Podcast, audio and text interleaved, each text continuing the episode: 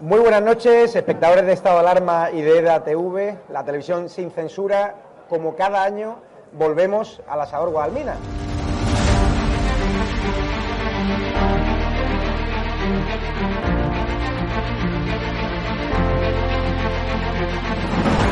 ¿Por qué te gusta lo que hacemos?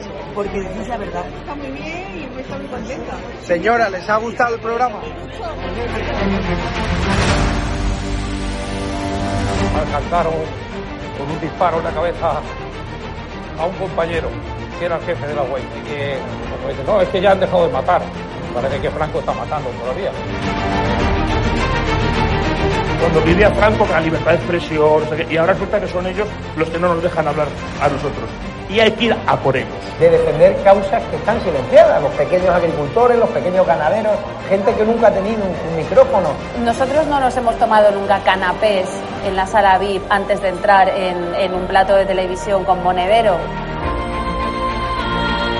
Y yo simpatizo con estos pequeños grupos que reivindican algo, luego les puedo vender toda mi mercancía averiada. La historia del Partido Socialista Obrero Español es la historia del crimen y del latrocinio. O Sánchez o los que estamos aquí.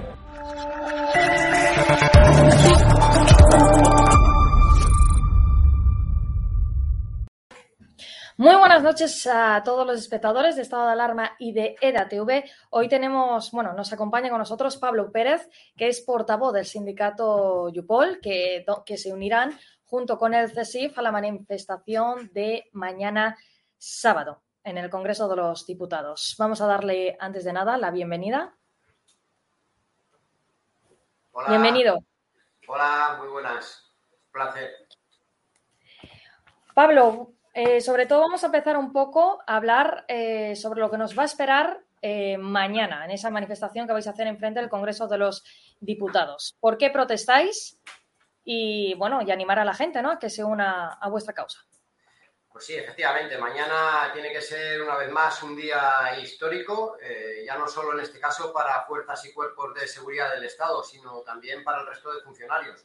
Una manifestación convocada en un principio por CESIF y a la que nos hemos sumado desde la plataforma eh, Jusapol, que une a Policía Nacional y Guardia Civil, en la reivindicación por esa pérdida de poder adquisitivo que hemos venido eh, padeciendo desde hace ya eh, más de una década. Ujú. Eh, creemos que, que es justo que se adecúen los saldos del funcionariado a lo que es la situación actual, al IPC, y sobre todo nosotros, en nuestro caso, eh, seguimos peleando por esa equiparación real y total con las policías autonómicas, algo que este gobierno nos ha venido negando eh, paulatinamente desde que entró eh, a formar parte del mismo, esa coalición de PSOE Unidas Podemos, y que se negaron desde un principio participando y votando de manera negativa esa iniciativa legislativa popular que lo único que promovía era una ley para evitar ese, ese, ese desajuste económico que padecemos eh, con respecto a esas eh, policías autonómicas. ¿no?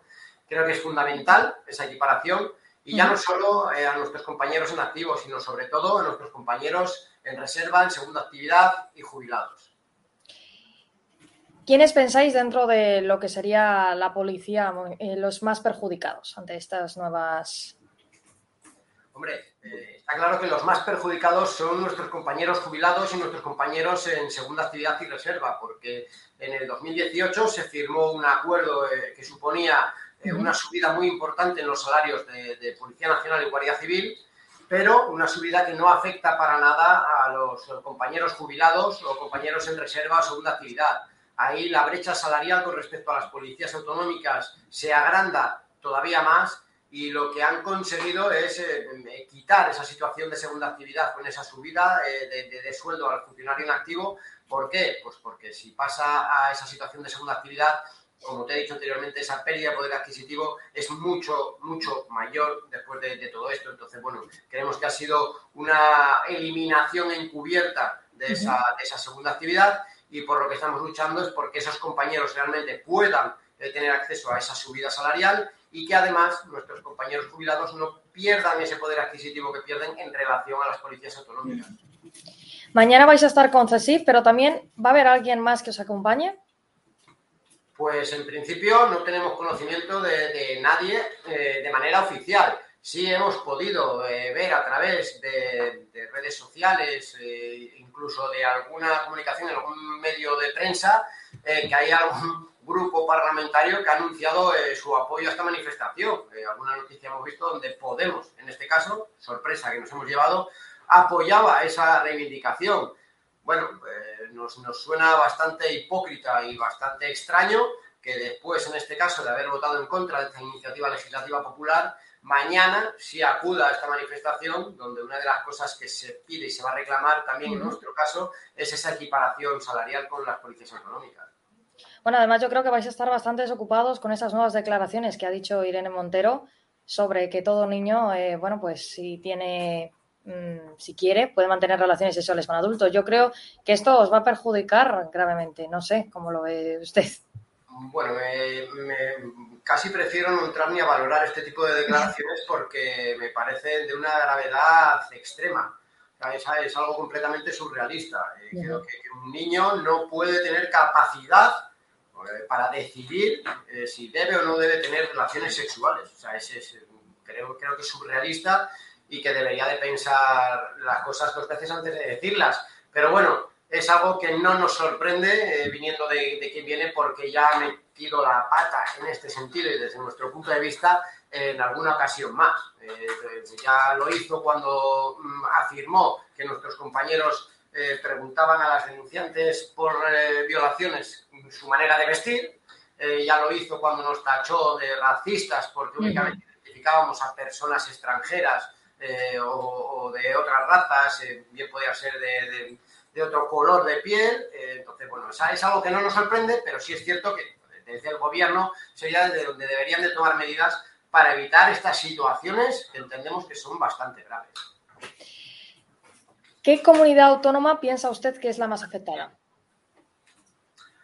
Bueno, yo creo que actualmente estamos en toda España en una situación muy similar, ¿no? Estamos viviendo una, una situación bastante complicada y una crisis bastante importante y, yo creo que no diferenciaría eh, a nivel general, por lo menos en lo que a nosotros respecta, eh, eh, con respecto a ninguna comunidad. nuestros compañeros están en las mismas situaciones prácticamente en todas y sí es cierto que lo que tengo que decir que hay situaciones en las que nuestros compañeros se ven mucho más perjudicados en cuanto a la situación que viven por el acoso que, pueden sufrir, bien pueda ser Cataluña eh, por el tema independentista o bien pueda ser el campo de Gibraltar por las condiciones que tienen con el tema del narcotráfico. Son dos zonas eh, que entendemos bastante conflictivas y peligrosas para nuestros compañeros en la actualidad y son zonas en las que estamos luchando porque se consideren como una zona de especial singularidad y adquieran unos derechos que ya tienen nuestros compañeros en otras eh, zonas como bien pueda ser el norte de España.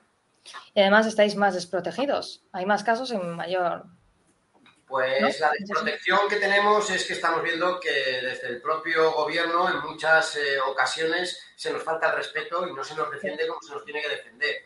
Eh, eso lo que conlleva es que esa pérdida de principio de autoridad que estamos padeciendo en los últimos tiempos sea creciente todavía más.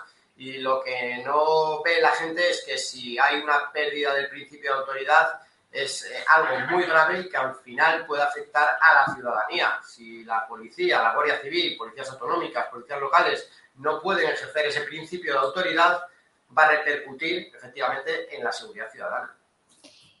Y antes, eh, antes de terminar, sí me gustaría saber eh, sobre esos comentarios que ha habido sobre la, recientemente, sobre ese scratch con Macarena Lona, ¿qué podría decir sobre ello? Hacia la policía, porque siempre, bueno, eh, nuestros compañeros está claro que hacen siempre su trabajo y tienen que garantizar derechos y libertades de todos los ciudadanos. Eh, hemos podido ver mítines, discursos, charlas, coloquios en universidades, en cualquier lugar público de diferentes miembros de partidos políticos, de ex políticos, ex dirigentes. y creo que nadie puede coartar la libertad de una persona para poder expresarse. Eh, en este caso, creo que el propio gobierno es quien habla de esa libertad de expresión en muchas ocasiones, ¿no?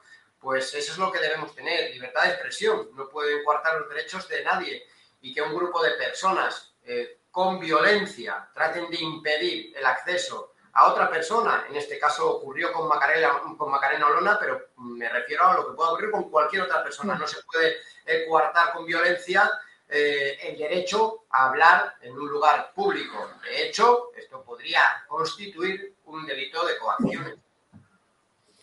Bueno, pues a ver, que EDATV va a estar mañana con vosotros. Eh, Ahí esperamos porque realmente es importante el apoyo, el apoyo que siempre hemos tenido por vuestra parte y por gran parte de la ciudadanía. Gracias a Dios es una mayoría la que apoya en este caso a las fuerzas y cuerpos de seguridad del Estado. Y mañana a las 12 de la mañana os esperamos a todos delante del Congreso para esa manifestación eh, que luego finalizará en, en Colón y que tenemos que dejar claro a este gobierno la pérdida de poder adquisitivo que hemos tenido, esa falta de equiparación y sobre todo que vosotros, eh, en general, la ciudadanía, demuestre ese apoyo a aquellos que garantizamos eh, los derechos y libertades de todos los ciudadanos. Pues muchísimas, muchísimas gracias, Pablo, por, por, dejarnos un hueco. Y antes de que te corten la luz, vamos a intentar, eh, bueno, ya hemos cerrado la entrevista, lo hemos hecho todo rápido, bien, así que ha sido un placer tenerte con nosotros. Muy bien, muchas gracias a vosotros. Un abrazo. Thank you.